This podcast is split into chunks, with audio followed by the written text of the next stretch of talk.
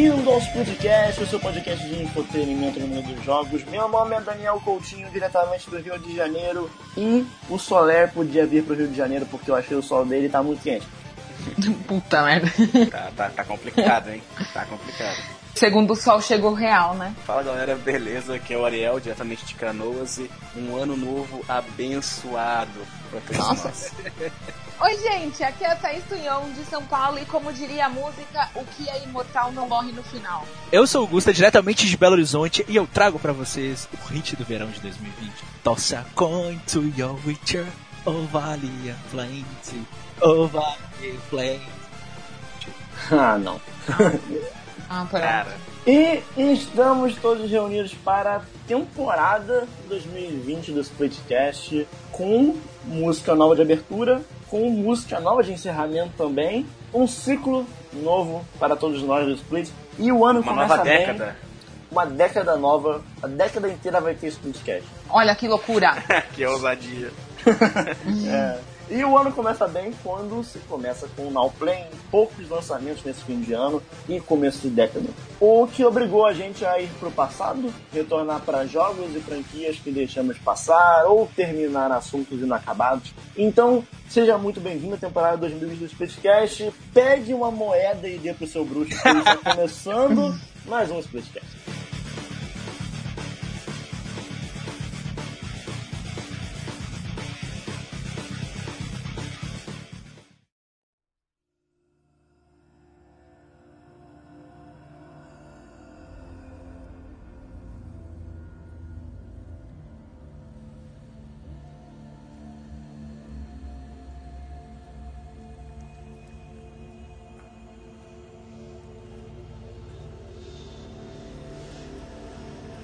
Então, vamos lá, primeiro jogo do ano. Ah, ainda não, não zerei nada esse ano, diferente de muitos amigos aí do Twitter. Mas o jogo que eu vou falar hoje é o Hellblade Senua's Sacrifice. Um jogo que foi lançado... Perfeito! Perfeito! Desculpa.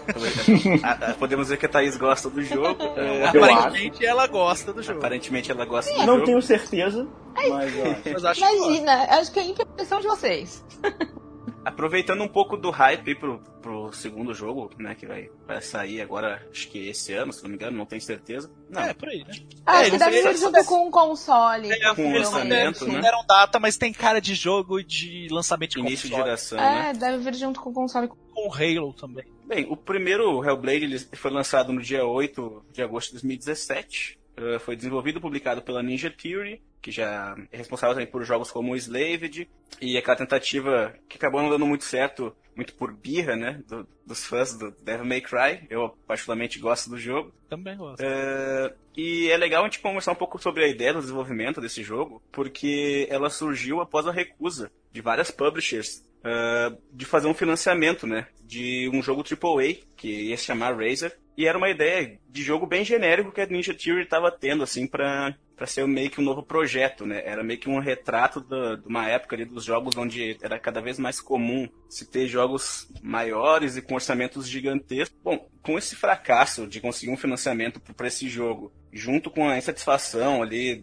do Tame Antoniades, que era o CEO, o fundador e diretor criativo da Ninja Theory, com a parte autoral dos jogos da, do estúdio, eles entenderam ali que era necessário fazer uma reestruturação na Ninja Theory. E por que essa reestruturação? Eles queriam fazer novos jogos. Como eles tinham muitos jogos vinculados a outras publishers, eles não conseguiam fazer novas sequências dos jogos que eles tinham, né? Então, eles queriam criar um novo jogo que eles tivessem total controle criativo. E foi daí meio que surgiu essa ideia de fazer o, o Hellblade, que se não me engano foi três anos de desenvolvimento ali. Ele apareceu em algum evento, acho que em 2014, acho que foi no TGA. Se eu não me engano, foi na E3 e é um jogo que na época ele chegou a ser vinculado como exclusivo do PlayStation 4, né? Mas aí depois Sim, ele ficou até no lançamento, né? Ele saiu É. exclusivamente pro É, PS4. mas saiu pra PC também, né? Só que pra console Depois, ele, né? é, ele ficou ali pro PlayStation 4. E é meio triste isso, porque a- a Ninja Theory, ela é uma desenvolvedora que eu gosto, eles fazem uns jogos, mas nenhum jogo que ele fez foi de fato um sucesso comercial. Eles são jogos que são que vão bem de crítica, né? Tem o Enslaved, você tem o Heavenly Sword, que foi um exclusivo do PlayStation 3 lá no início da geração dele.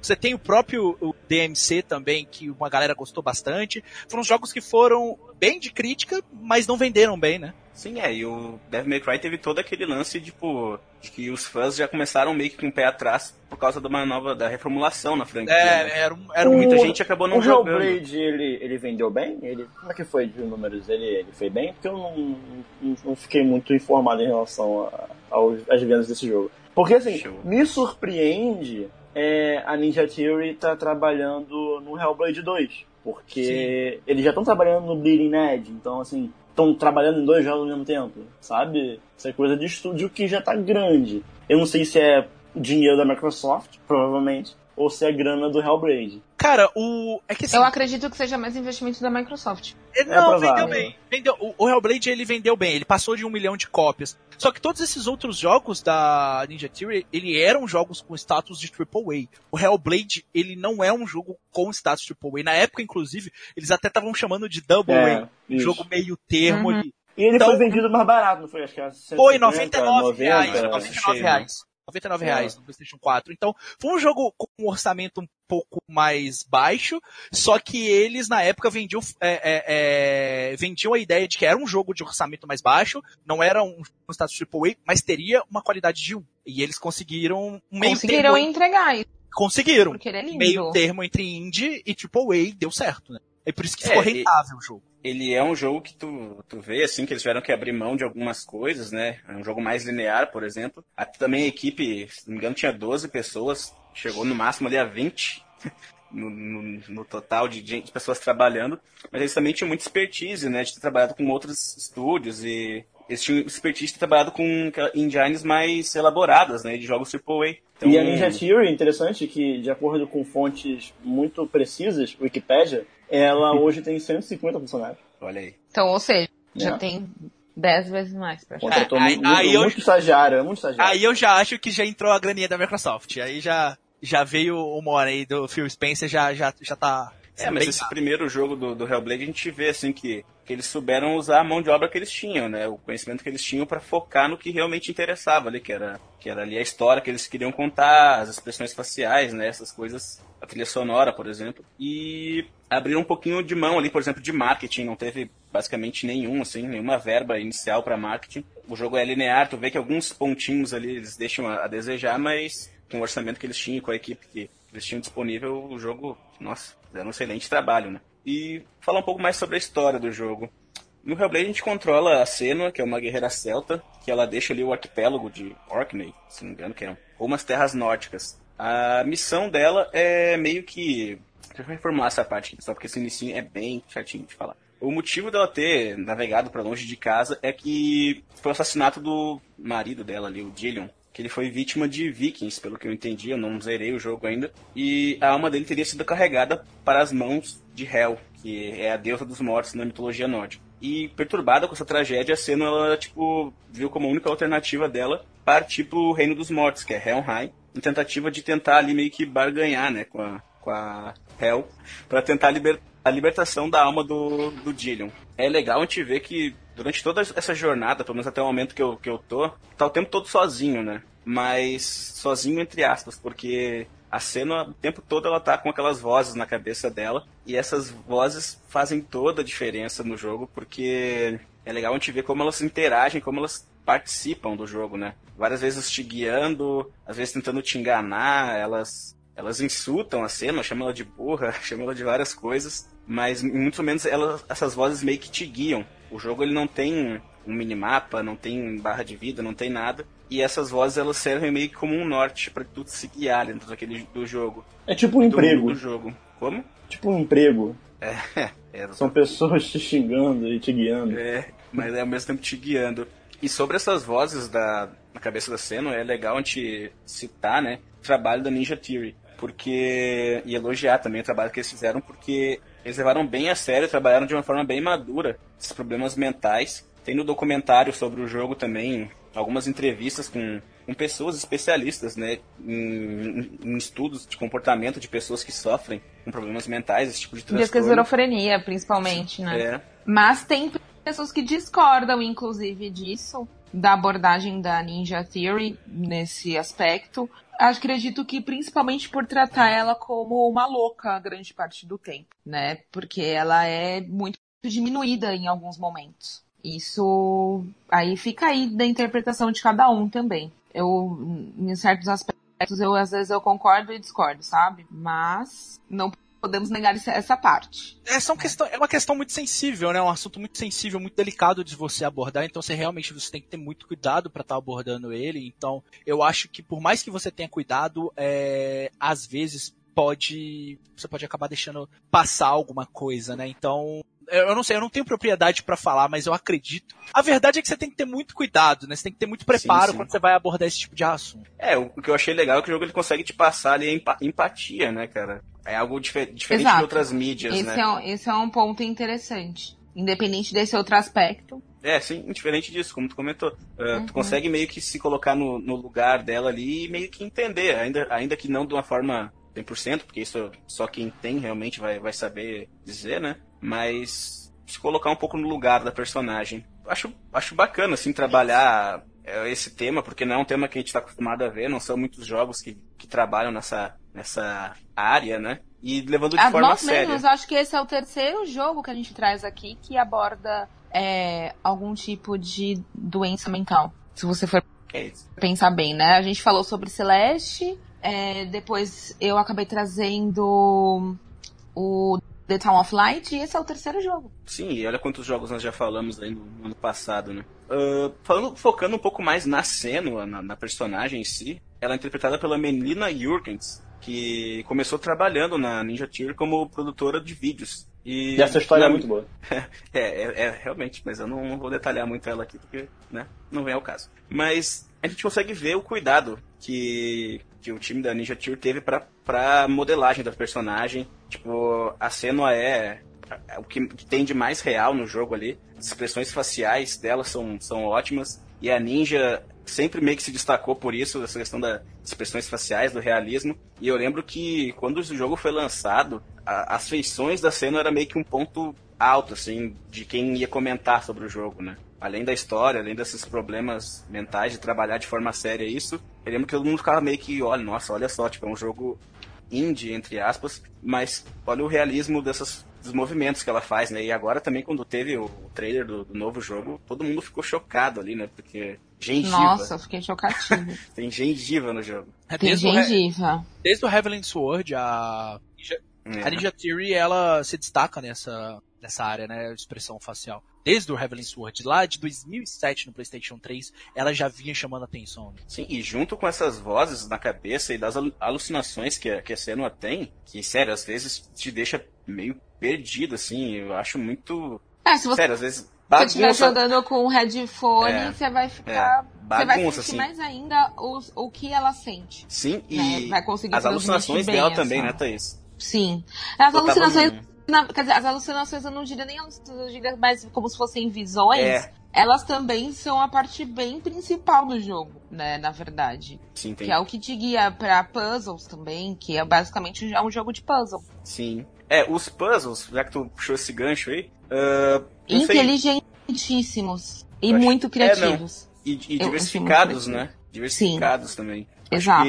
eu, eu, pelo menos, até o momento, já vi três tipos de puzzles ali, que é uns com os portais, uh, tem alguns com runas também, outros que tem que meio que reconstruir uns edifícios. Vou te falar que esse, os primeiros, ali no início do jogo, que eu acho que ele começa meio devagar, eu não curti tanto esses puzzles das, das runas. Porque uhum. como o jogo ele começava mais cadenciado, e aí é a opinião minha, quando ele dava meio que uma acelerada, vinha um puzzle, Hum. E aqueles que tu tinha que, que são, para quem nunca jogou, tu meio que enxerga essas runas nos portões e aí tu tem que encontrar elas dentro do cenário, uh, fazendo meio que montagens com, com itens que estão no de cenário. alguma forma, né? É. E, nossa, às vezes tu perde um tempo nisso, assim, né? Tipo, mesmo o jogo é. te dando algumas dicas. É porque no eu começo, como você é uma jogabilidade totalmente nova e distinta, você fica meio perdido mesmo. É, você fica assim, tá, mas o que, que você quer me passar aqui? O que, que você tá querendo me ensinar? Só que depois que você aprende, fica bem mais divertido e gostoso de explorar os cenários, né? É, tu começa a entender as dicas que o jogo te dá, né? Uhum. Que são bem, assim, elas não são, elas são bem subjetivas, na verdade. Elas não É, são muito claras, não, né? é nada muito claro, como tu falou. E nesse primeiro momento do jogo, eu achei esse puzzle das runas meio chatinho, assim. Eu achava que ele tava meio que quebrando o ritmo do jogo, sabe? Uhum. Agora eu já vejo que, que tá se encaixando mais. Já tô um pouco além da metade do jogo. Já, já não tô achando mais tão chato como no começo, assim. Até porque a história começou a dar uma engrenada. Sim. fala um pouco sobre o combate do jogo. Eu achei o combate bom. Ele não tem nada assim de Eu gostei também bastante do combate. Eu achei ele divertido. É, ele é justo, mas eu achei um pouquinho repetitivo, assim, depois de um, de um certo tempo. Não sei se tu concorda comigo. É, ele Mas- vai ser sempre muito parecido. Não vai ter grande. Ah, nesse aspecto do combate nunca vai ter uma grande novidade. A gente vai ter mais novidade realmente que é nos puzzles, que é o foco dele, né? Sim. A gente entra meio que em pequenas arenas ali, com alguns inimigos que fica meio na dúvida se são coisas que são da cabeça da cena ou se eles realmente estão ali. Uhum. Ah, de, sim, de, do que a gente pode fazer, né? A gente pode golpear, a gente pode bloquear ataques, a gente pode contra-atacar, tem um ataque forte, ataque fraco, esquivar para os lados. E tem meio que um especial, onde a gente deixa tudo meio que em câmera lenta. E isso ajuda bastante em, em inimigos mais fortes, porque a cena ela não, não aguenta muito dano, não. Então, dependendo do inimigo, tu morre meio fácil nesse jogo, né? Sim. Mas, mas eu, até o momento, tipo assim, eu não morri, eu morri duas vezes. Não, não tô achando muito difícil, assim. Nossa, teve um combate que eu morri tanto. Eu morri tanto, mas eu morri tanto. Porque era, era, era, era bem complicado, assim. É porque, como você falou, ela não consegue tomar muito dano, né? Mas eu morri demais. Putz, como, como eu morri, gente? Não, eu, eu, eu tô usando bastante do, do especial ali quando eu tô meio que pra morrer. Eu deixo o especial Aham. carregadinho e aí eu sento a, a marreta nos inimigos ali pra ela Ah recuperar também, né? Correto. E outro elemento importante da jogabilidade desse jogo, do, do Hellblade, que torna ele um pouco mais interessante, e aí de repente a Thaís até pode trazer uma outra experiência, é a dinâmica do, da morte permanente ali, né? Que à medida que tu vai morrendo, vai meio que subindo no braço direito da cena uma, uma sei lá, como se fosse uma doença, assim, escurecendo o braço Escura, dela. né? vai escurecendo. É, E é, dá uma aflição subindo. isso. É, nossa, eu, eu, tipo, ela tá na metade do braço, eu tô preocupado já, sabe? De quantas vezes eu posso morrer. e se eu não me engano, isso vai até, vai, vai até o rosto dela, né, Thaís? Sim. E quando tu morre, tu começa o jogo novamente. Então, assim, eu, eu não tô achando difícil, tipo, de, de tu conseguir não morrer no jogo, por exemplo, mas Uhum. dá certo que um dá um desafio maior, uma aflição, né? É, porque Tipo, quando é uma certa forma de punir um pouco mais. É. Né? Se- não sei se tu chegou a morrer a esse ponto aí. Não, não cheguei. Graças Não? a, a, ao Todos os Santos, eu não cheguei a matar a bichinha, efetivamente. Efetivamente. É. É isso, pessoal. Como eu não zerei o jogo, não, não posso me aprofundar muito na história. Também acho que, que nem é um jogo que vale a pena tu tomar muitos spoilers. Acho que vale a pena mesmo tu, tu ir sem saber nada. ah, jogar com um headset. Ele não é um jogo que vai agradar todo mundo, porque ele é linear e às vezes ele é meio lento também. Não tem um, um mega combate. Mas. É, e é quem não gosta de puzzle vai ficar difícil de gostar. E, Se e você não gosta de jo- puzzle. joguem de fone. É, não, o headset ele melhora muito a experiência. A experiência sonora desse jogo, ela tá num nível alto. É, é, e ela faz altíssimo, cara. parte do conceito pensado pra ele. É, Não. faz parte da experiência, Ela faz parte do, é, do jogo, né? Faz parte do Da, jogo. da narrativa mesmo, né, cara? Sim. Às vezes tu fica ouvindo, nossa, é, é, é muito massa, cara, sabe? Tu fica tipo, ouvindo aquelas vozes ali, tu fica, Foda, caralho, foda. olha o que isso aí tá falando, sabe? Mas é isso, tipo, o jogo não é pra todo mundo, é um jogo muito lindo, a trilha sonora dele e os efeitos sonoros são muito bons, mas, assim, eu tô curtindo ele, agora a história tá engrenando um pouco mais, acho que eu vou acabar gostando mais, mais ainda. Era um jogo que eu queria jogar faz muito tempo, assim, e aproveitei esse hype, como eu falei anteriormente, pra jogar e já me preparar pro próximo.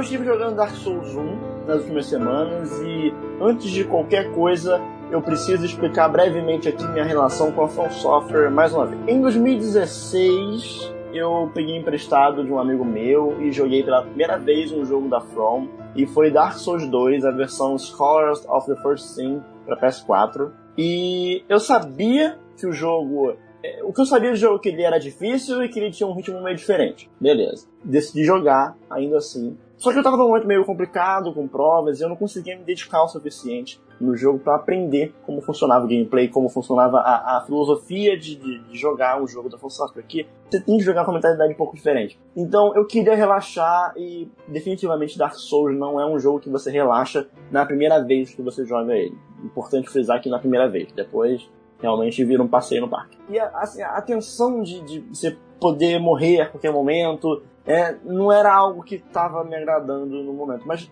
aí que tá, não era culpa do jogo, era eu que não estava no momento de querer jogar um jogo daquele estilo. Assim como em momentos que eu não quero jogar um jogo que tenha uma história muito complexa. Às vezes eu quero jogar só um FIFA, sei lá. Tipo assim. E, e como era um jogo que eu tinha pegado emprestado, eu decidi devolver e depois ia jogar com uma experiência melhor com o tempo, com calma paciente. Em 2018, eu resolvi dar a oportunidade para outro jogo da From Software, que foi Bloodborne. Então só, dois anos atrás. Joguei Bloodborne, peguei numa promoção da FNAC por 50 reais e foi meio que paixão a primeira jogada. Porque talvez ele seja o jogo que eu mais zerei na vida e provavelmente meu jogo favorito da vida toda, não sei. Mas é porque é difícil escolher essas coisas, mas foi minha primeira experiência com o estilo From Software de videogames e depois disso eu dei outra chance para Dark Souls 2 e aí sim curti e terminei o jogo. Então, Bloodborne ainda hoje eu acho que é a melhor porta de entrada para jogos da From Software. Tá, era isso que eu ia te perguntar. Se, é, se você acha que. Qual, se é, Dark Souls seria o melhor jogo para começar. assim, não. não é ruim começar por Dark Souls. Diria que é muito bom. Mas Bloodborne, ele tem. É porque assim, o Dark Souls é um jogo um pouco mais cadenciado, em que você uhum. tem que é, tomar muito cuidado com todo o inimigo e estudar o cenário em volta de você. Então, assim, uma pessoa que está acostumada com, com The Witcher, está acostumada com, com, jogos de hack, de hack and slash, jogos mais né, tradicionais, é, ah. não gosta da palavra tradicional, porque isso já mudou um pouco de conceito, mas é. vocês entenderam, né? Jogos mais, digamos que... Né? Nessa, né? pegada, nessa pegada que você mencionou. Né? E são jogos é. que você, você é mais ativo no combate. Você é mais uhum. ofensivo. Você vai para cima do inimigo. Por exemplo, no Devil May Cry. O inimigo ele tá ali como uma ferramenta para você meter a porrada nele, entendeu? Mas no Dark Souls ele é um jogo mais né, cadenciado. O Bloodborne ele segue um, um, um modelo de gameplay um pouco mais ativo. Você tem que ir para cima do inimigo, senão você vai se ferrar. Então, por ser uhum. um estilo de gameplay um pouco mais próximo desse que a gente está acostumado, uhum. é um jogo que você consegue internalizar melhor o gameplay dele. Você consegue entender mais facilmente e vou usar a palavra, fica mais fácil, entendeu? Não é mais fácil, mais difícil, mas. Mais acessível não tá... seria o termo melhor? Não sei se acessível fosse a, seja a palavra correta, mas é o tempo de adaptação é menor. Sei. É, eu acho que esse seria o termo mais correto. E aí, beleza, eu cheguei a ter jogado Dark Souls. Eu cheguei a jogar Dark Souls 1 na, na casa de amigo na época, mas não tive oportunidade, vocês sabem, eu não tinha PS3, e isso também foi há pouco tempo, então, então eu tava com o PS4 e saiu a versão remasterizada do PS4. Acho que foi no ano passado. E só que na época eu tava lá quase 200 reais, tava meio duro na época. Tive que esperar um pouco. No começo de 2019 peguei o Sekiro, né? Ok, eu sei que ele é mais caro, mas aí eu queria participar do Zeitgeist, que é um lançamento do jogo da, da From, com todo mundo meio que descobrindo o jogo, descobrindo os chefes juntos, a lore e tudo mais. E, enfim, depois de muito tempo eu consegui finalmente pegar Dark Souls 1 agora no Natal de 2019 para mim e para eu jogar com calma na paz da minha casa. E eu posso dizer que foi uma das melhores experiências de videogame que eu tive. Eu tenho certeza que, assim, nos próximos meses eu, eu vou falar sobre outros jogos aqui mas eu vou continuar jogando Dark Souls, sabe? E vai estar É- pensando em Dark Souls, né? Hum, Talvez não pensando, mas jogando quase sempre como se fosse FIFA, sabe? Na época eu o seu FIFA. FIFA. É o, é o jogo É que você vai jo- parar pra jogar, Botar, relaxar, um- botar um podcast, assim, uma sabe? música, alguma coisa assim. E eu Uma vou jogando. É, Sim. mas- Porque Dark Souls é um jogo que fica muito mais tranquilo de jogar depois da segunda vez que você joga. Mas falando em ficar tranquilo em dificuldade, eu, eu quero falar sobre Dark Souls 1, mas sem cair no papo manjado que é, é, todo mundo sempre adora discutir que é a, a dificuldade do jogo. Sim, ele é um jogo com uma curva de aprendizado diferente, mas eu tenho certeza que esse papo sobre dificuldade é o que talvez afasta várias pessoas de darem uma chance pro jogo. Eu acho que cria-se esse monstro de sete cabeças que é Dark Souls é um jogo difícil, Dark Souls é um jogo difícil, que as pessoas não dão a chance pro jogo. As pessoas se sentem tipo, ah, não, não, não, não tô com paciência pra ficar meia hora morrendo, três horas morrendo. Não, não é bem assim. Dark Souls não é só isso. Dark Souls não é só sobre o desafio de passar por um obstáculo e aprender algo com isso. Ele também é sobre isso. Assim como Bloodborne, assim como Sekiro, mas todos esses jogos eles são muito mais do que apenas um desafio difícil que você vai morrer e passar. E assim, pra ser sincero, eu nem morri tanto em Dark Souls 1. É, talvez porque eu já tenha jogado Olha Dark Souls só. 2, então o gameplay eu já me acostumo mais facilmente. Mas não morri muito. E eu fiquei preso em três partes do jogo. Né? Para quem jogou vai saber mais ou menos quais são essas partes. Eu fiquei preso no- na batalha do Ornstein Small, em Anor Londo. Depois eu fiquei preso no Artorias e no Manos. E, esses dois últimos são da DLC. Então, assim, tirando isso, tranquilo o jogo. É... Então eu não quero ir para esse lado de análise. Né? Eu queria falar sobre os fatores verdadeiros que fazem para mim Dark Souls ser um dos jogos mais importantes da história dos videogames. Né? Ele é um jogo que influenciou o estilo de combate de dezenas e centenas de jogos, e ele mudou a forma como se faz um jogo de ação e combate. Assim como o Ocarina of Time fez no passado. Né? E curioso que Dark Souls tem influências diretas de Ocarina of Time, e é sim possível ver influências de Dark Souls em Breath of the Wild. Então, são jogos que assim que marcam a época, sabe? São jogos assim que definem um gênero, definem o que vai ser videogame dali pra frente. E por isso que eu acho que todo mundo que é fã de videogame, né, e que gosta de um jogo de ação, RPG, aventura, tem que jogar Dark Souls pelo menos uma vez, sabe? Não precisa zerar, não precisa gostar, tem, tem o seu direito de não gostar. Só jogar. Mas você tem que ter essa experiência, cara, porque você começa a entender muito dos jogos atuais, tipo God of War, tipo o Jedi Fallen Order. Você consegue ver muito disso, o que que gerou isso tudo. Desculpa Demon Souls, mas Dark Souls é, é o que acabou gerando essa influência no- nos jogos atualmente. Uhum. Essa foi tua virada do ano, né, Daniel? Zerando. Foi minha virada do ano, foi jogando Dark Souls, Natal, Ano Novo e por aí foi. Tá jogando tranquilo. ainda, nesse exato momento ele tá falando. Não, não estou jogando nesse exato momento, porque senão o PS4 estaria gritando e isso atrapalhando Ele a vai voar. É, Mas- é, o PS4 vai voar. Então, Vai por enquanto, deixa ele quietinho aqui.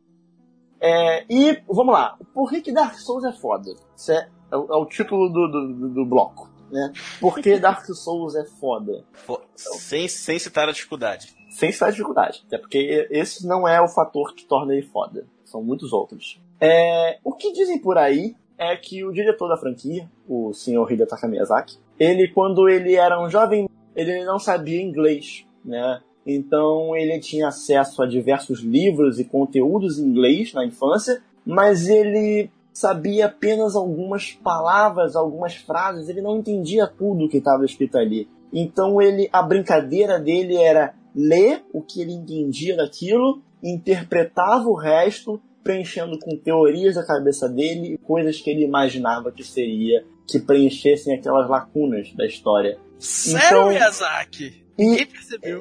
essa era a diversão no Japão dos anos 70 e 80, né? Enquanto Olha que doideira. Um fica no jardim catando inseto e o outro ficava lendo o livro em inglês sem saber inglês. O pessoal não tinha muito o que fazer. Mas se tivesse internet na época não tinha Dark Souls. Tinha um rapaz que assistiu muito Blade Runner também, depois é, resolveu fazer jogos. Quem é esse rapaz? A gente falou muito sobre ele aí no episódio passado. Ok, deixa pra lá então. É, Ok. muito inspirado nessa experiência pessoal, ele teve essa visão de levar ao jogador uma forma de narrativa não explícita. Ou seja, no início do jogo você vai acordar em um asilo lá, né? não asilo, asilo, mas como se fosse uma prisão. É, é, é um termo asylum, sabe? De tipo, de Arkham, né? não asilo de idosos. é, e que é, é, meio que a área tutorial do game, que ela é muito bem feita, inclusive. E ele te ensina muito bem quase tudo do gameplay do jogo naquele trechinho inicial. E nesse início você meio que é pego por um corvo gigante e te leva para um lugar chamado Firelink Shrine. Você descobre que tem a missão de tocar dois sinos, um que tá lá em cima, exatamente essa frase que eles falam. Ok. Ó, toca dois sinos, um tá lá em cima, outro tá lá embaixo. Que é, é isso, é isso que o jogo te passa. Você não Esse faz é o ideia... seu objetivo? Inicial, sim. Você não faz ideia Ah, tá. do que. Você não faz ideia de onde está o sino, você não sabe é, por que você tem que tocar esses sinos, o que, que vai acontecer, quem é você, onde você tá. Você não sabe nada. E é bem provável que você termine o jogo pela primeira vez tendo apenas uma breve noção superficial sobre a história do jogo, porque tirando isso, o jogo ele, no início ele apresenta uma cutscene inicial contando um pouco da, do universo ali, como é que se É deu a foda. situação atual da, da, da, da- do, do mundo deles. É tipo um rolinho. Na verdade, o rolinho é tipo Dark Souls. É, né? Que a gente não sabe muita coisa, mas a gente gosta mesmo assim. E fica envolvido. Né? Ele causa um envolvimento. Talvez pelo fato da gente não saber tanto. Sim, vai Não criando sei. essa E achar, curiosidade. né? É, e achar que no final a gente pode descobrir alguma coisa ou, ou entender um pouco mais. Tá, Daniel, você tá quase me convencendo. Vai, Ou não. continua. Ou não. Mas assim, muito da história do game ele tá no diálogo com NPCs que você olha assim, porra, é um cara aqui desanimadão, lá da fogueira, Sentado. sentado Sim. aqui, mó xoxo. Não parece importante, mas de vez em quando ele vai falar uma frase que é muito importante pra alguma, para você entender alguma coisa. É engraçado E- isso, né, ô, ô, Daniel? Porque, tipo, no, no início do jogo, lá naquele Asylum, chega um cavaleiro muito foda, te Sim. joga uma chave e você fica, porra, esse O cara... interessante desse ser fudido. cavaleiro é que ele não te joga a chave, ele te joga um corpo. É, ele te joga E a chave tá no corpo. Tipo, amigo, você podia me dar sua chave, você não precisava Pera, um ele cadáver. joga um cadáver em você. Deixa eu dar o contexto. Você tá. Pera, sabe por que tá parecendo? Sabe Você tá. Que só, tá- sabe o você... que tá parecendo? Parece assim, eu vou bater nessa pessoa usando essa outra Não, pessoa. Você Tá. tá, no- você tá na, na sua cela, é, em formato de hollow, né? Você é como se fosse um morto-vivo. Ok. E, e aí é, tem um buraco no teto. E Aham. aparece um cavaleiro que te joga um corpo, é, não em Por você, esse mas pra você. Entendeu? Ok, tá. É, e aí, nesse corpo, você pega a chave que você sai da, da, da- prisão e por aí vai. Né? Tá e bom. mais pra frente você vai entender por que, que você recebeu essa chave, quem é você e tudo mais. Mas a princípio é Aham. muito, tudo muito estranho. É, o legal é que você acha, você pensa, putz, olha essa armadura, esse cara deve ser muito foda. Cinco segundos depois, Ele tá morto. ele tá morto. É. Meu Deus. Isso é Dark é. Souls, tá ligado? E, que, e quem matou ele é o chefe que você tem que matar no tutorial. É, Ah, então, assim, muito da história do game ele tá nesses diálogos, ele tá em descrição de itens, né? E, e isso e tá muito também no universo do jogo, no level design dele, em como todas as áreas são conectadas. E isso faz total sentido no gameplay e na narrativa da história. Então, tipo, faz sentido embaixo da. Embaixo de uma fortaleza, de uma cidade, ter uma floresta e essa floresta vai me levar para um outro lugar mais embaixo que vai dar numa área de lava e tudo pegando fogo. Faz sentido para a história, sabe? Tudo tá conectado. E se você pensar em como o mundo é construído, você começa a entender um pouco mais. Vou dar um exemplo. Hum, Logo no começo do jogo, você chega numa igreja é, e nessa igreja tem um altar. E olhando para esse altar, no segundo andar da igreja, tem um inimigo que ele tá olhando para lá. A princípio você chega e ok, só tem um inimigo ali olhando para quando alguém passar aqui ele matar. Não, aí que tá. Aquele inimigo ele tem um porquê ele estar ali, ele tem um porquê ele estar olhando para um altar. Faz parte da história dele. Ele tá olhando ali por algum motivo. Então a posição do inimigo no mundo não é porque, ah, ele tá ali porque ele vai só ser um desafio para você. Não, ele tá ali porque ele precisa estar ali. Assim como todos os itens do jogo. Então tudo tá contando a história do jogo. certo. Então, assim, além disso, você morreu e renasceu, Hum. faz sentido narrativamente também. Mas deixa eu te fazer uma pergunta. Você morre e renasce. Sim. Mas é, ao longo do caminho, conforme você vai é, matando os inimigos, você vai ganhando experiência, você vai ganhando pontos, você vai acumulando, por exemplo, que nem no Hollow Knight, que é uma moeda especial do local. Você acumula alguma coisa que, tipo, se você morrer, ferrou e você vai ter que farmar tudo para conseguir de volta? Já que você citou o Hollow Knight, eu vou usar ele como exemplo, tá? que aí você tem um referencial melhor. Beleza. Você tem as Souls, que são digamos que os pontos que você pega de cada inimigo que você mata, essas souls são utilizadas tanto para comprar itens quanto para melhorar seu personagem e seus equipamentos. Quando você morre, as suas souls ficam no local onde você tá. Uhum. E aí você tem que fazer o que eles chamam de corpse run, né? No Hollow Knight, uhum. você tem o seu personagem em forma de Shadow que fica no local onde você morreu. E para você recuperar suas coisas, você tem que chegar até ele e matar ele. No Dark Souls Isso. é um pouco mais simples. É só você chegar no local e pisar lá na poça que você recupera seus itens. Então, ah, assim. Ah, interessante. É, mas só que tem essa sensação de perigo de que você, por exemplo, tá lá com suas 100 mil almas, você morreu num local difícil, o caminho até chegar naquelas almas, se você morrer de novo, você perde tudo. Ah, sim, tal qual o Hollow Knight. Assim como também, no né? Hollow Knight, assim como Entendi. em diversos jogos que pegaram a inspiração do Dark Souls para fazer esse sistema que é muito interessante. Uhum. É interessante porque se você não sabe disso, inicialmente você acha muito punitivo. Você fala, puta merda, demorei aqui três horas para conseguir essa quantidade aqui, ó. Sim. Meus três mil, sei lá, o que seja. E aí eu morri. E aí eu quero pegar. Aí você não sabe ainda que você consegue fazer isso. Aí você fica meio perdido, né? Você fala, putz, que merda. E aí quando você descobre que você consegue recuperar isso, é ótimo, é Sim. magnífico. Só que aí você descobre o outro lado da moeda, que é conseguir recuperar isso, que é o que você falou. Às vezes é um ambiente super difícil que você morreu, e talvez você não consiga chegar lá novamente. Aí você Sim. perdeu mesmo. O interessante é que Dark Souls ensina isso no tutorial. Porque ele te coloca para enfrentar o chefe logo de cara. E se você não souber o que fazer, você vai morrer logo de cara. E aí você vai entender essa, essa, essa, é, né, essa logística essa mecânica, da coisa, né? essa mecânica, é isso. Digamos. Mas a própria parte de morrer no jogo ela tá conectada narrativamente, mecanicamente com todo o resto. Ou seja, ela tem um motivo mesmo, né? Sim. Além de ser totalmente punitivo e tal. E um jogo que faz isso muito bem também é um jogo que veio até antes de Dark Souls, veio antes de Demon Souls. Não posso dizer que ele inspirou diretamente, mas que faz exatamente as mesmas coisas que Dark Souls, que é Bioshock 1.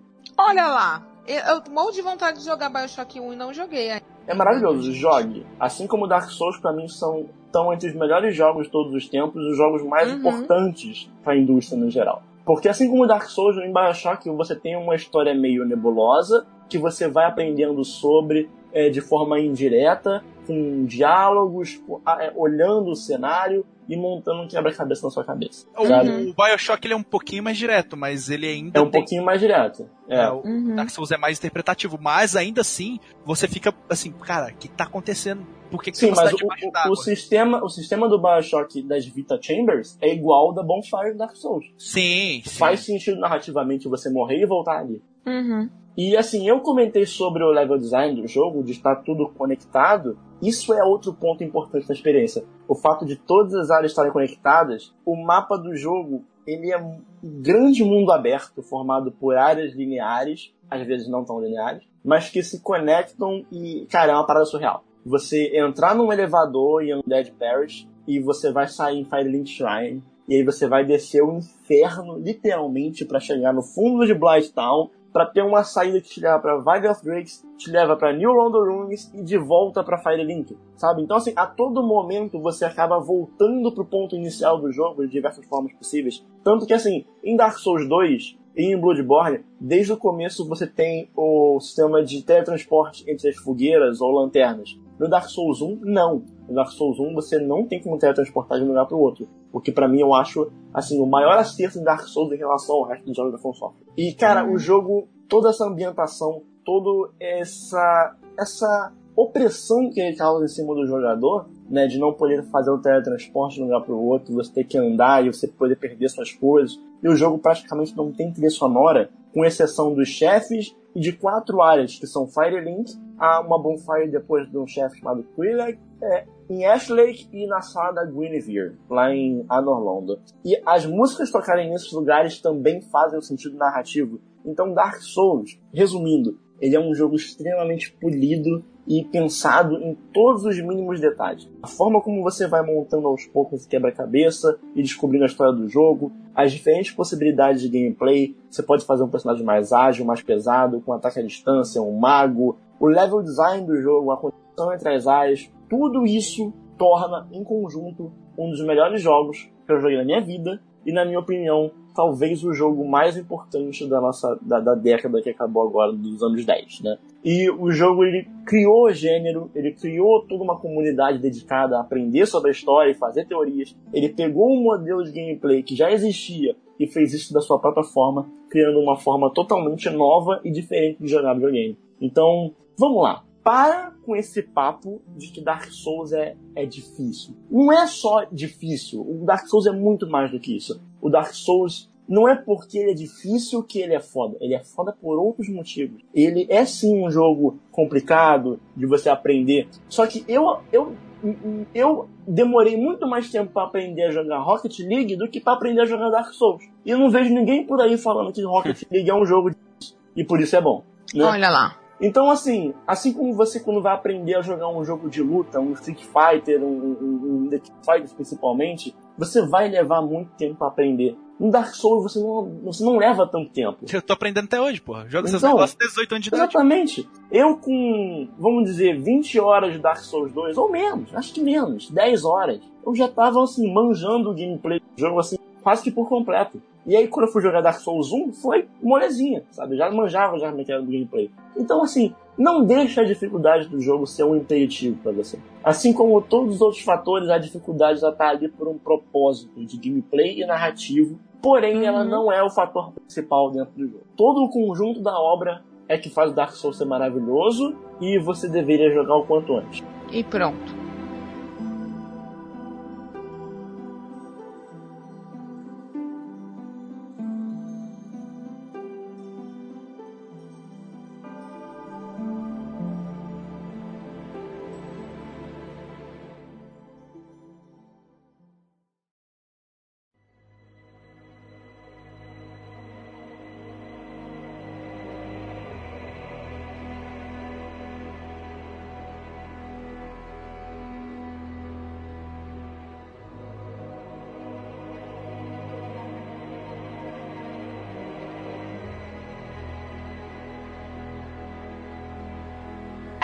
Né, jovens? Férias, aquele recessinho, aquele backlog imenso, imenso, imenso. E mortes Hum. horríveis com um pedaço de pau te decepando e cortando ao meio.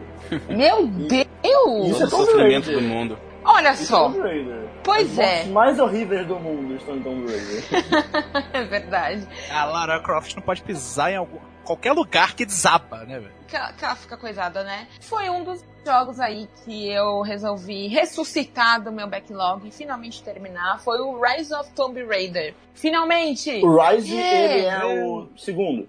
É o segundo jogo. É o segundo Ok. jogo É da o da neve. Isso. Ah, É o da neve, exato. É o segundo jogo dessa série, né? Que é uma, na verdade, uma trilogia que surgiu dessa reinvenção da, da franquia, que começou lá, essa reinvenção começou lá em 2013 com o Tomb Raider Definitive Edition.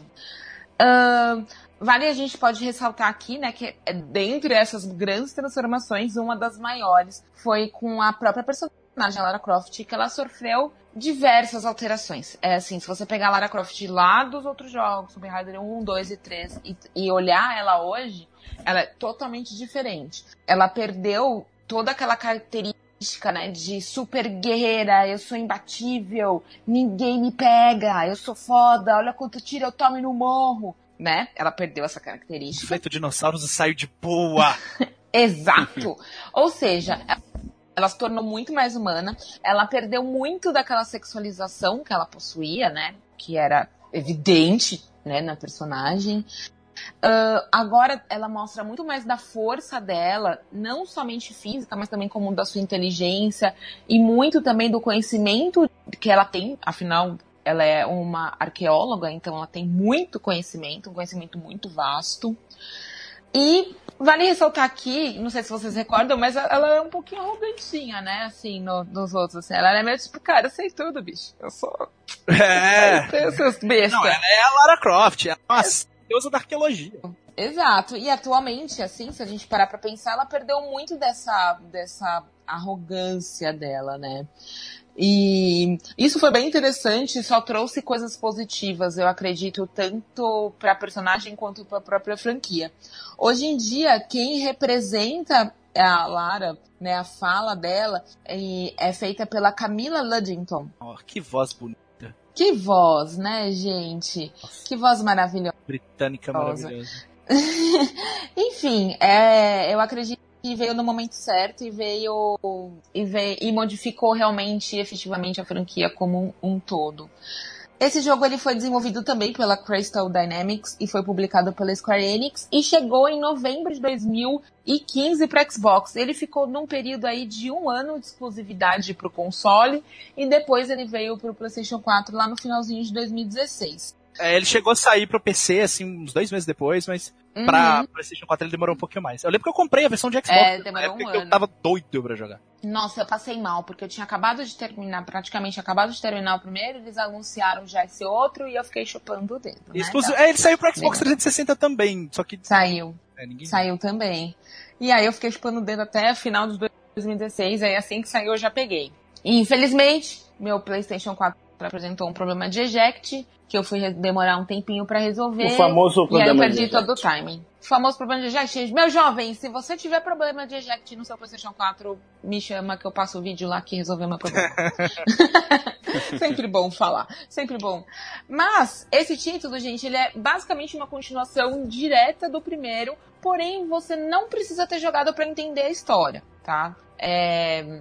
Porque, na verdade, no primeiro ela descobre uma galera aí que chama Trindade que estava escondendo um segredo. E nesse segundo jogo, ela é perseguida por esse pessoal da Trindade, que são aí os antagonistas do, do jogo. É, aqui o que acontece? Larinha está na busca de artefato que o pai dela havia descoberto, que ele traz uma imortalidade, né? Só que o pai dela faleceu. A Larinha continua saqueando civilizações precárias e matando nativos? Larinha não está matando nativos. Roubando mas... todos os tesouros da civilização. Agora, pegando o tesouro, já não posso dizer o contrário, né, amigo? Ela vai olhar lá e falar: Olha, esta faca Olha, do século, parece não sei das bonita, quantas. meu. Vou pôr no bolso, é. Vou mandar Olha. pro museu? Não, vou levar para o meu quarto.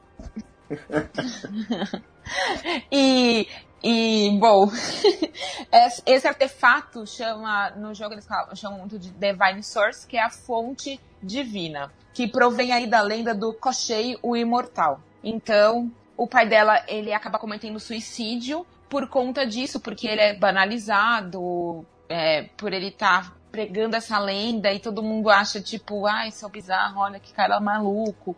E ele acaba se suicidando, é bem triste, assim, a cena, por sinal. E ela fica com esse negócio aqui na cabeça, né? Porque lá no primeiro jogo já descobre esses caras esquisitos. Chega no segundo jogo, lá já tem as, toda se fica remoendo esse lance do pai dela. E aí, junto com um amigo dela, Joa, Jonah, desculpa, ela vai pra Sibéria pra, pra ver ah, o que, que tá acontecendo com esse negócio. Aí o, o jogo já começa naquele ritmo frenético mesmo, que a gente já conhece. Lembra muito o início do Uncharted 2, que tem o Drake lá, coitadinho, pendurado no trem? No Mais trem. ou menos isso aí É. mesmo. Exato. É bem frenético o começo e ele já começa te ensinando algumas dinâmicas que você vai usar muito, como o machado que ela se pendura em algumas partes específicas do gelo, que vai te salvar em diversas e inúmeras vezes, e coisas do gênero. Assim como o Uncharted e o Tomb Raider, essa trilogia recente, ela acabou se baseando muito em momentos de sete pistas grandiosos também, né? Exatamente. Tá tem tudo muito caindo dito. e É. e quase E gente morrendo, atirando e em já- você e você é. falando, porra! É. Assim, na- É, no fundo, os dois, né, eles se completam e assim fica aquele questionamento: quem nasceu primeiro, o ovo ou a galinha, né? Porque o próprio Uncharted tem muito de Tomb Raider e Tomb Raider tem muito do Uncharted e vira aquela salada, né? O Uncharted, ele, ele teve, né, o, o Tomb Raider como é, a grande referência dele e ele colocou, claro, as características próprias do, ao longo da série né, do, do Uncharted, e o Tomb Raider, quando ele teve essa reinvenção, né, esse reboot, ele acabou também sendo influenciado pelo Uncharted. É, praticamente o que o Daniel falou no bloco dele, né? O Dark Souls é, teve uma influência do Ocarina e o Ocarina of Time, né, o Zelda. Aí quando você vai pegar o Breath of the Wild, ele tem influência de Dark Souls. Às vezes eu, eu não sinto nem que... Às vezes não é nem uma influência direta, mas não, uma... É digamos que, uma mudança de raciocínio em relação ao desenvolvimento de jogos, sabe? Sim, sim. Não, é verdade. E aí é isso, né? Se você pegar para jogar principalmente esse segundo, você vai sentir mais ainda esse aquele saborzinho de Uncharted. Só que com uma pegada bem diferente, até porque é, é, todos os jogos aí da, da Lara, né? O lance dela sempre foi muita plataforma, muito puzzle e combate né? Nos jogos mais antigos, o combate não era tão essencial, tanto que era um combate até meio besta, assim, né? Sair atirando a esmo, você tinha uma arma lá com munição infinita e, meu, vou pegar todo mundo, vocês não são importantes, sai da frente que eu tô passando, né? O lance era você descobrir como você ia acessar a tal local, usando ali da sua imaginação de uma forma de puzzles mesmo daquelas plataformas. Era basicamente isso, né? Aqui já é diferente. Isso já ficou, eu, ao meu ver, já ficou de uma forma um pouco mais secundária. E eles trouxeram com, de uma forma mais efetiva o combate. O combate agora aqui é bem importante, né? Você planejar o seu combate de uma forma assertiva. Até porque o ambiente vai estar contra você e não tem só a trindade te perseguindo. Você vai ter os bichinhos que moram lá. E às vezes você quer entrar numa tumba, por exemplo, o urso vem por cima de você. E aí o que você faz? Você precisa precisa pensar de uma forma de, de combate com aquele urso que seja efetiva para você conseguir chegar no seu objetivo. Como eu falei das tumbas, as tumbas são um, ponto bem interessante, que ao meu ver é um resgate um pouco dos jogos antigos. Porque como eu falei, o foco dele é um pouco mais essa parte da ação e os puzzles e plataformas são deixados um pouco mais de lado. Nas tumbas, é só puzzle e plataforma. É só são isso. Quem jogou. Mesmo, né? E eles são muito divertidos. E eles são opcionais, você não precisa necessariamente fazer. Tem lugares do mapa que tem três tumbas, outras duas, uma, e assim por diante. Mas ele é um, é um desafio muito divertido de ser feito, porque resgata um pouco essa essência dos jogos antigos, sabe? Por exemplo, é. Ah, você precisa puxar uma alavanca que vai descer um pedestal e aí você entende como funciona aquele mecanismo para você poder chegar até lá e chegar num ponto mais alto. É muito maneira essa parte e sempre tem uma boa recompensa. Às vezes pode ser alguma peça de uma arma ou pode ser alguma nova intuição para Lara. Então é bem interessante e vale a pena ser feito. É, falando ainda, agora vou, falando dessa parte de evolução da personagem e evolução dos equipamentos dela, isso eu gostei bastante, porque não é um jogo que usa a árvore de habilidades da, da personagem de uma forma assim que não vai fazer grande diferença, só tá lá por estar, sabe? Então você ganha esses pontos de habilidade que eles são distribuídos em três grandes plataformas, digamos assim. Uma ligada à sobrevivência dela, outra ligada à parte de combate e outra ligada com, com o, em como ela interage com aquele ambiente.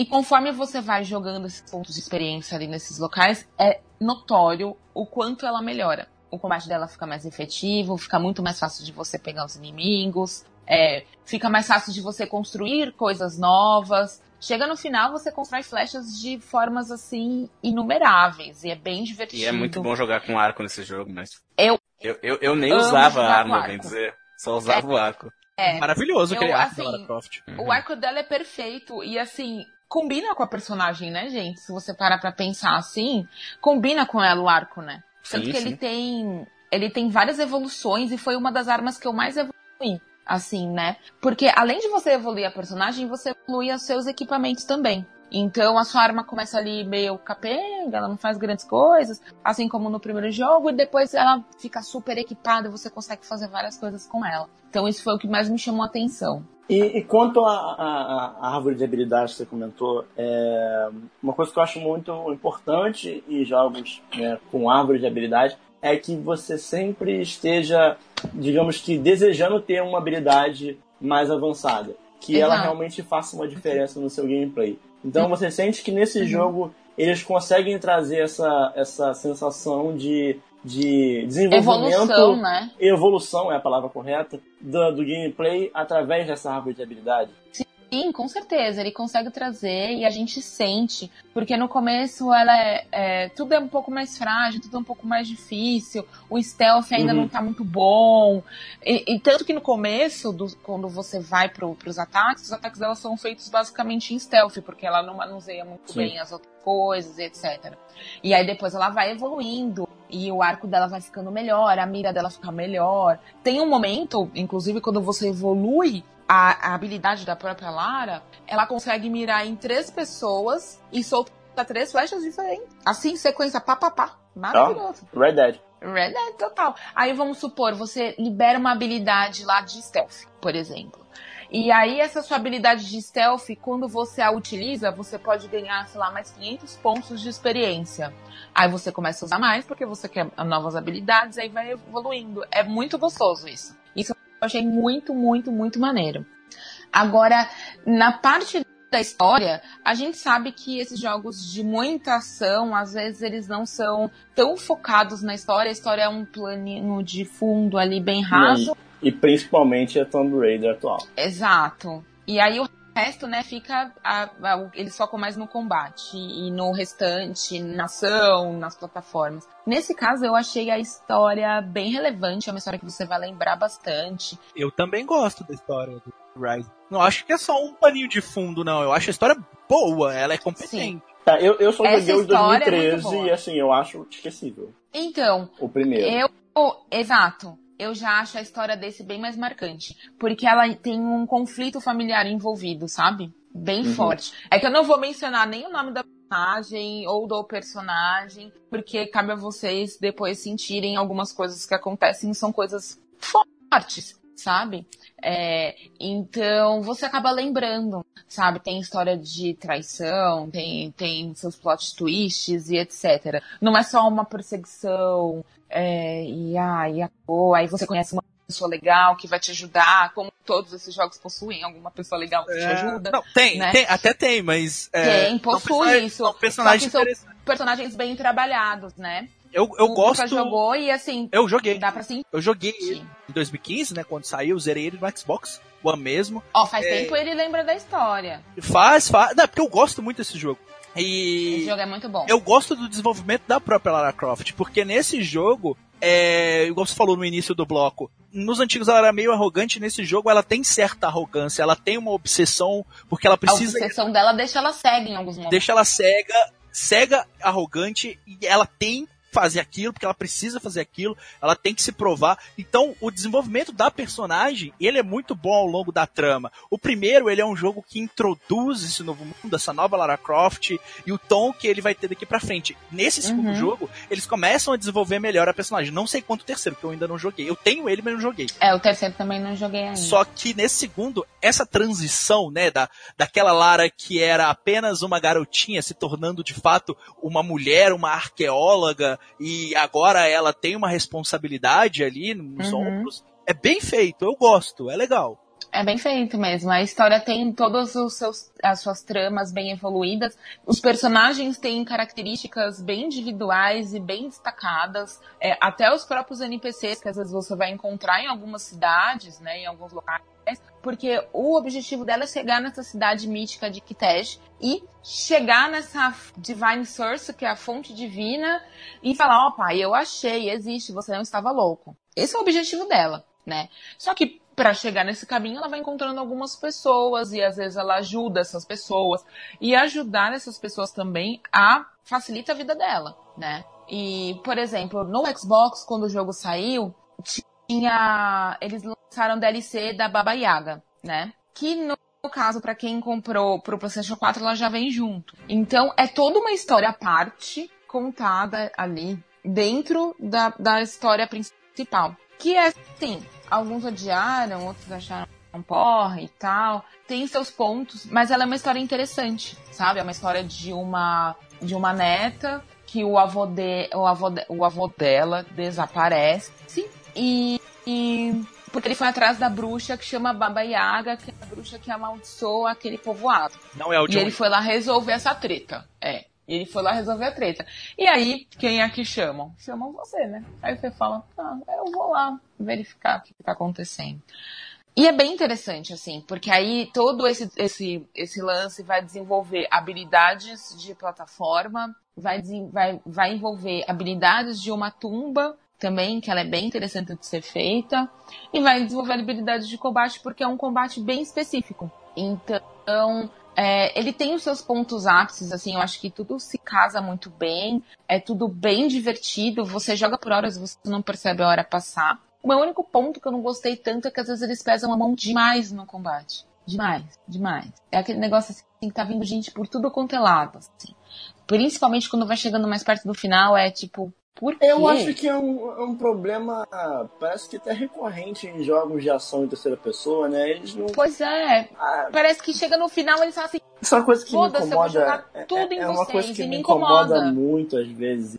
É, é o jogo te colocar inimigos na tela simplesmente porque ele é um só jogo. Só pra pôr. Exato, só pra Sabe? colocar. E assim, a sensação de que é um trilho, né? Só tá vindo gente. É, Exa não. Exato, assim, no o, a, a, o finalzinho ali, eu falei, putz, cara, sério, vocês não precisavam é uma coisa ter que, feito é uma coisa isso. que me incomoda muito até nos jogos da Naughty Dog. Se vocês é, então. repararem, tá. se vocês repararem o final é aquela galhofa, Dog, né? Se vocês repararem em todo jogo do Naughty Dog, pode ser Last of Us também, qualquer jogo do Naughty Dog, é... tirando Crash Bandicoot.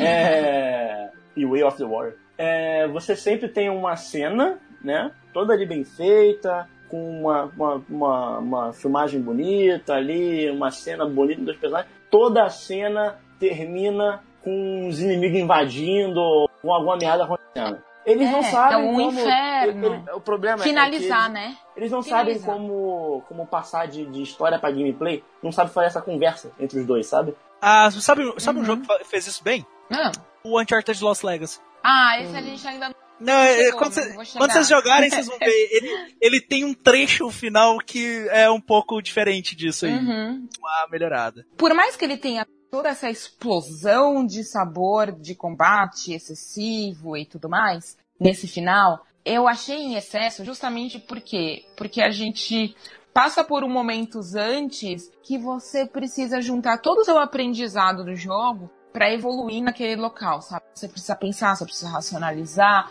você precisa juntar todas as pecinhas para passar numa plataforma de uma forma mais efetiva, para você conseguir aquele puzzle que vai abrir uma porta. E aí chega nesse final, essa bomba de explosão e treta, você fala, poxa, não precisava, entende? Sim. É, aí eu fiquei um pouquinho triste com o final, mas o final é bem interessante, é bem importante, ele fecha bem a história até. Mas assim, pra quem jogou Tomb Raider de 2013, tipo. Vai amar. Não, eu joguei Ah, e não. gostei. Ah, você não gostou? Então eu Não acho que você vai gostar mais desse. Porque ele tá mais bem finalizado, ele tá bem mais polido, sabe? Vale a pena dar uma chance. Vale a pena Claro. dar uma chance porque ele tá mais polido. E é a que assim, história eu tá tenho, bem mais eu interessante. tenho, eu tenho uma, uma, uma opinião, né, impopular, digamos assim, de Ah. que é, eu, eu, eu, não, eu meio que eu não gosto de nenhum, nenhuma plataforma 3D tirando o Mario, eu acho que é boa de verdade, sabe? Eu Hum. acho que o único jogo que consegue fazer um bom plataforma 3D é Mario. Tirando Uhum. esse,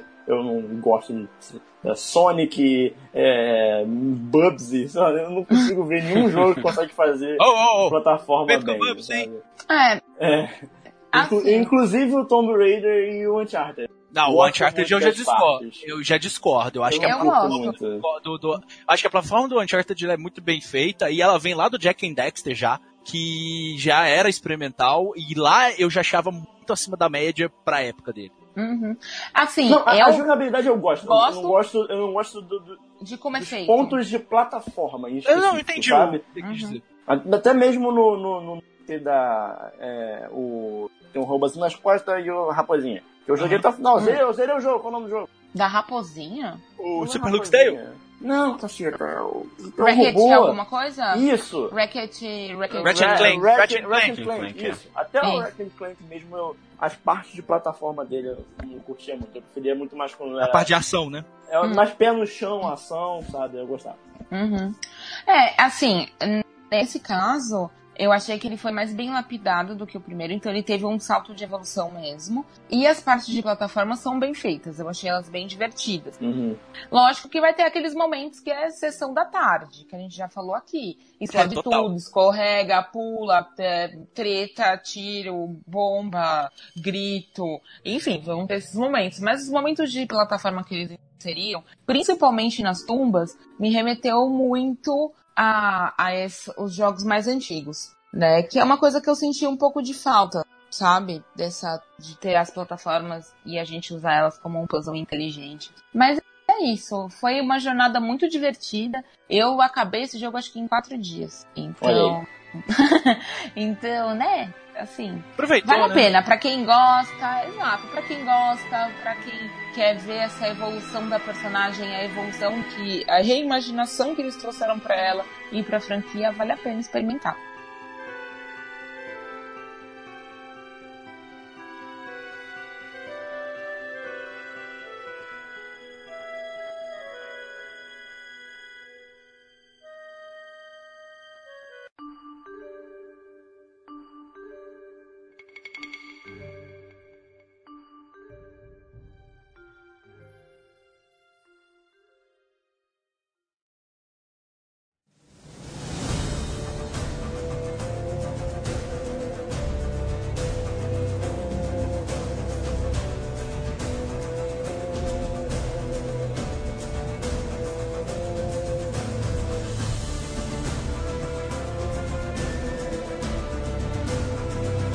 Nesse finalzinho de ano, né, a gente aproveita esses pequenos recessos pra gente colocar os nossos jogos em dia, né? O backlog ele sempre tá muito grande, mas a gente continua alimentando ele porque a gente é tudo sem vergonha. Vê uma coisa na promoção, É. comprou, fica Não tem vergonha na cara nenhuma. Não tem vergonha na cara. Não tem. Para de, para de mentir pro Bruno Gusta. Você viu a série e deu vontade de jogar. Não, calma que eu vou chegar lá. É, Então, o meu, o meu backlog gigante É. tá lá, um monte de jogo, né? Vem cá, Muito- miséria, querido. Muito jogo bom. Tá Muito lá. jogo bom, né? Sim. Vem cá, miséria, querido. Eu vi a série, né, do The Witcher que saiu aí no finalzinho do ano passado. Olhei pro jogo, olhei pra série, falei, vou zerar de novo, por que não? Né? É, deixa o backlog. O backlog tá ali, ele vai, vai pra lugar nenhum, não. Deixa eu jogar The Witcher que eu tô afim, né? E. É um jogo bom de rejogar, né? É um jogo bom de rejogar e calhou também dele ter vindo pro Game Pass. Eu tenho o jogo no PlayStation 4, eu comprei, tenho a mídia física dele lá de 2015, tenho todos os DLCs no PlayStation 4, mas eu pensei, por que não jogar em uma plataforma diferente e zerar uma Vamos milar é, vamos, vamos miletar o jogo aqui. Não foi bem isso.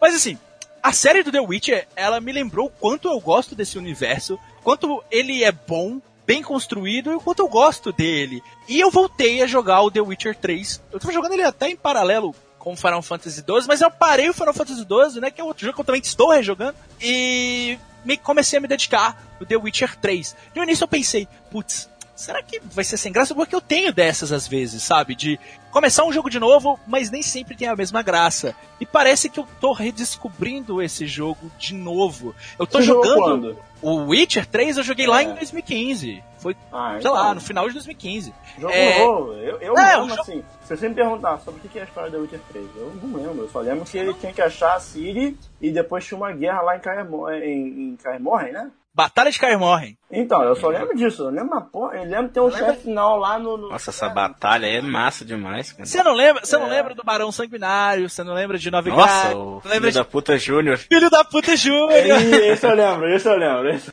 esse não tem Ô, como não ô. lembrar. O Duende Dudu, pô, tem muita coisa, cara. É Nossa, verdade. jogo muito bom, cara. Tá bom. E te- tem também o, o, o, o, o lá que, que, é, que é um pequenininho lá, que é todo zoado da cara dele. o Parece Dudu. Um, é um Dudu? Eu não sei. É o Dudu, é o Duende Dudu. Deve ser. Tem o Zoltan, Dandelion, enfim. É, essa galera, toda essa galera aí. E na época que eu joguei no PlayStation 4, eu joguei ele dublado, né? É, e agora eu resolvi jogar ele legendado pra ver como são as vozes Tá originais. errado, tá errado. Não, jogar em polonês, né? Não, não. O é. certo The Witcher já é português, dubladão. Ah lá. A voz da Yennefer é muito boa. Mas, é muito boa. não é não. Não, mas enfim. Tá falando o quê? Da, da, versão em português? Tô falando da versão em português. Ah, não lembro. É, tá vendo? Nem lembro. Mas assim, não, é, a dublagem era legal, mas eu resolvi em inglês porque eu já zerei ele dublado pela primeira vez e dessa vez fazendo escolhas diferentes do que eu fiz na primeira no primeiro gameplay, né? Primeira vez que eu zerei. E The Witcher tem um fator replay muito bom, cara. Ele não tem só aquele New Game Plus que é, a diversão é você jogar desde o início com os itens que você tem lá no final da sua jornada. Aqui você tem os seus itens, né, para quem resolve jogar o New Game Plus, mas você pode buildar um, um, uma nova armadura, um novo estilo, você mudar completamente a forma de jogar com Geralt. No primeira vez que eu zerei, eu joguei, eu fiz a build da escola do gato, a armadura da Muito escola boa. do gato, que é focada no, no, nos ataques rápidos e no crítico. É, e dessa vez, crítica. velocidade crítica. E dessa vez eu tô buildando a armadura da escola do urso, que é completamente o inverso. É, é focado. É dano resistência e dano resistente, dano pesado, né? Os golpes é, mais pesados e na resistência. E muda completamente a forma de se jogar o jogo. E a visão que eu tenho daqueles personagens, daquele mundo, ela é diferente. Cara, e tá sendo incrível jogar The Witcher 3 novamente,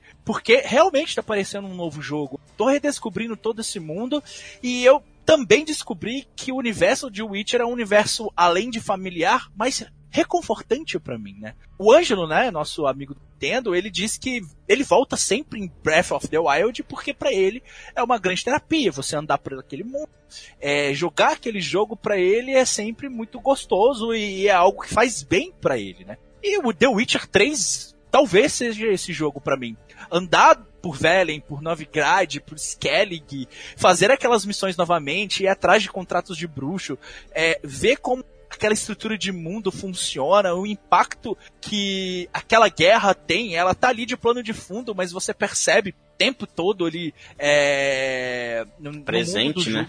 Tá presente o tempo todo, não precisa estar tá acontecendo batalhas. Você anda ali por uns vilarejos de Wellington, pessoas morrendo de fome, você vê pessoas é, enforcadas, pessoas que se suicidaram porque elas simplesmente não queriam morrer pra espada do exército e como de muda, né, de um cenário pro outro. Tipo... E como... nesse cenário você pega a moeda.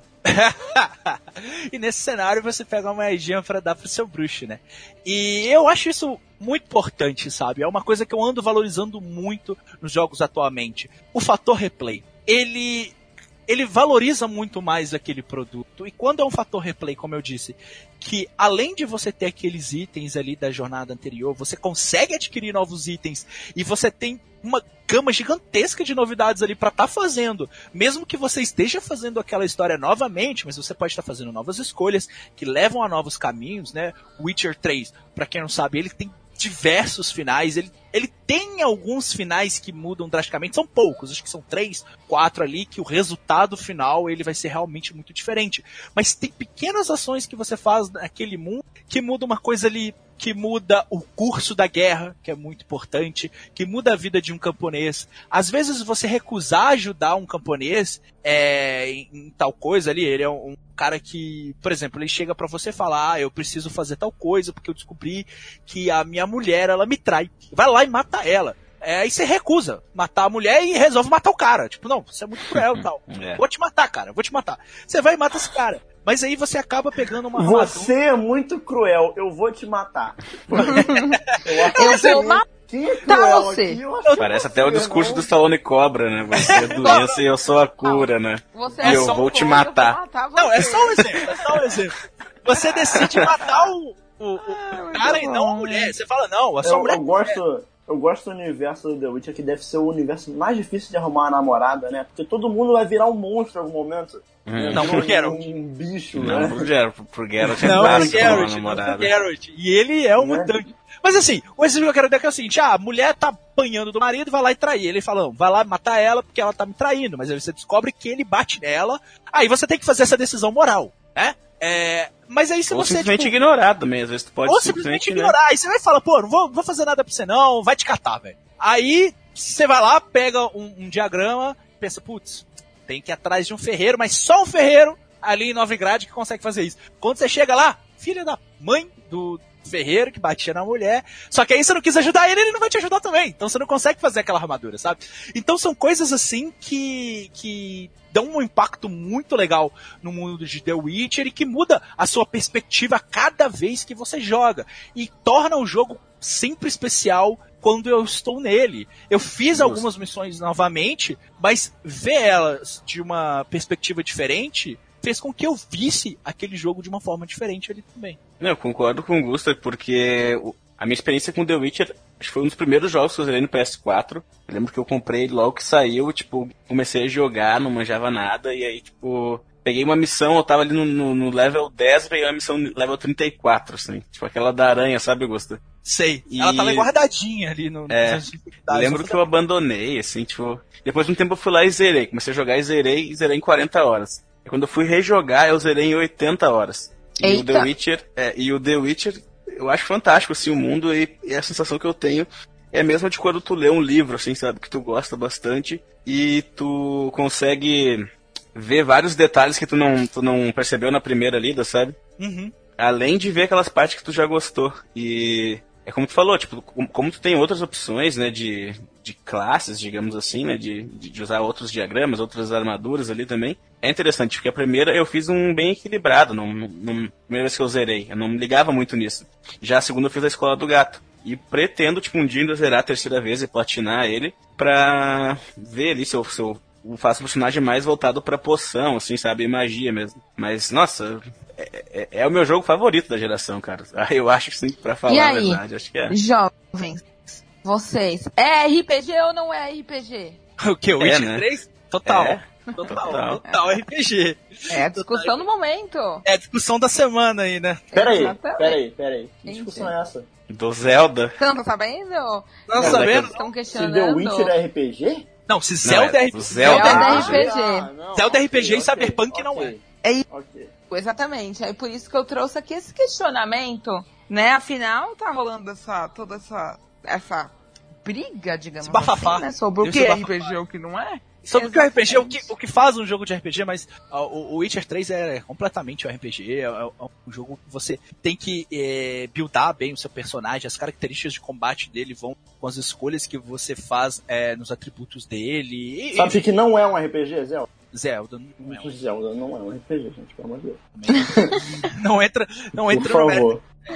Não é porque tem uma espada que é um RPG. É, não é porque você coleta coraçõezinhos e vai aumentar a sua vida que é um RPG também, né? Mas fazer o quê? Não tem nem progressão de RPG, ele nem foi pensado para ser comum. Mas, mas voltando, é, aqui é o nosso nossa Wild Hunt, o nosso The Witcher. É, então, você tá ali dentro daquele mundo inserido fazendo coisas diferentes, é, e não é uma coisa só, sabe? Não é duas vezes que você vai zerar que você vai conseguir ver tudo, que você vai perceber todos os detalhes, porque ele é um mundo imenso, ele é muito grande, você tem várias localidades, você tem Felling, você tem Novigrad, Skellig, tem os arredores de Kaer Morhen ali, você tem as DLCs que dão acesso a novas localidades, novas aldeias. Eu tem nunca fiz a, a DLC.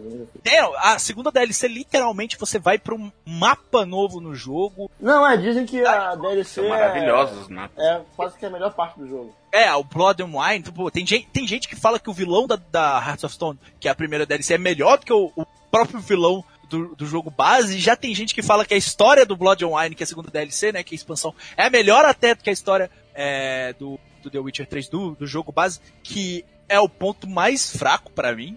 Eu gosto da história, mas ela a resolução dela eu achei um pouco apressada quando chegou ali no final do jogo. Parece que, pô, pô, gente, tá ficando grande, né, o jogo. A gente tem que finalizar aqui. É, tem, né? Pô, o vilão não apareceu ainda. Não, aparece aí, vai, vai, vai, vai. Corre com ele, bota ele pra lutar com o Geralt. Vai, vai, vai, vai. Da minha percepção ficou assim. Mas não, eu não vim falar disso, né? Eu vim falar de como eu tô percebendo esse mundo e de como ele tá sendo divertido, ele ainda tá sendo é, recompensador e eu tô descobrindo novas coisas ali e de como eu tô enxergando esse mundo com novos olhos. E enxergar o mundo de The Witcher 3 com olhos diferentes não quer dizer que eu tô enxergando ele de uma forma ruim, que eu achava bom e agora eu tô achando ruim. Não, eu tô achando ele melhor do que ele era, mais bem construído. É...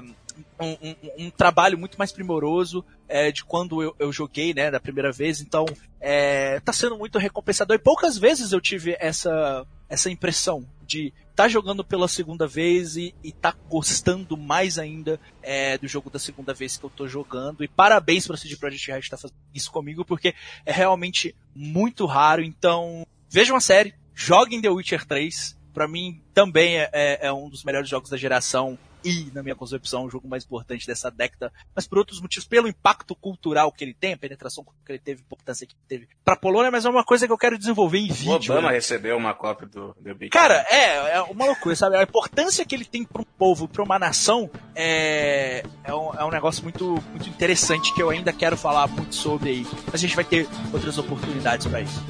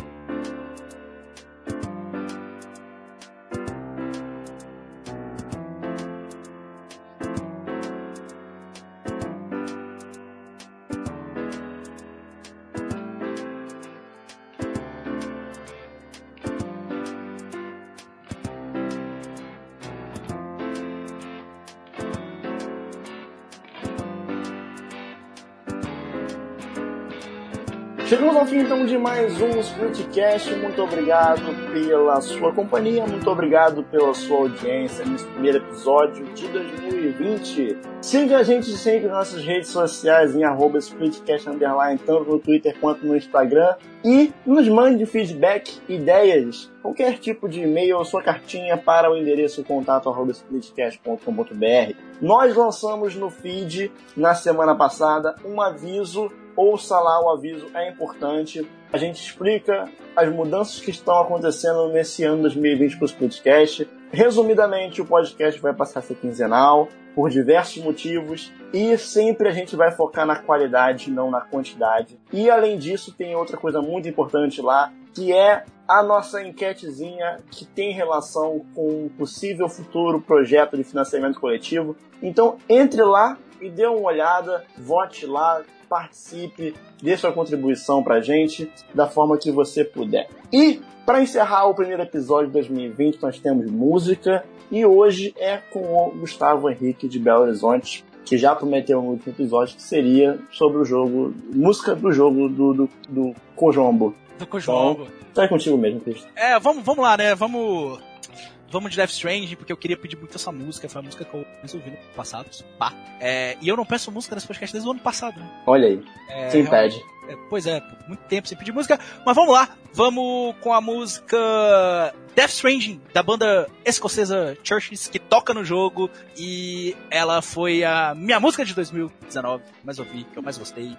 bom que, demais. E que me emocionou. É bom. Churches é bom demais, escutem. Ouçam Churches. Bom, musão. Olha só. E se eu não acabar preso dentro de uma fortaleza em formato de morto-vivo. Nós somos o Splitcast e até a próxima. Falou! Tchau! Tchau. Daniel, eu espero muito que você não seja preso. Eu também.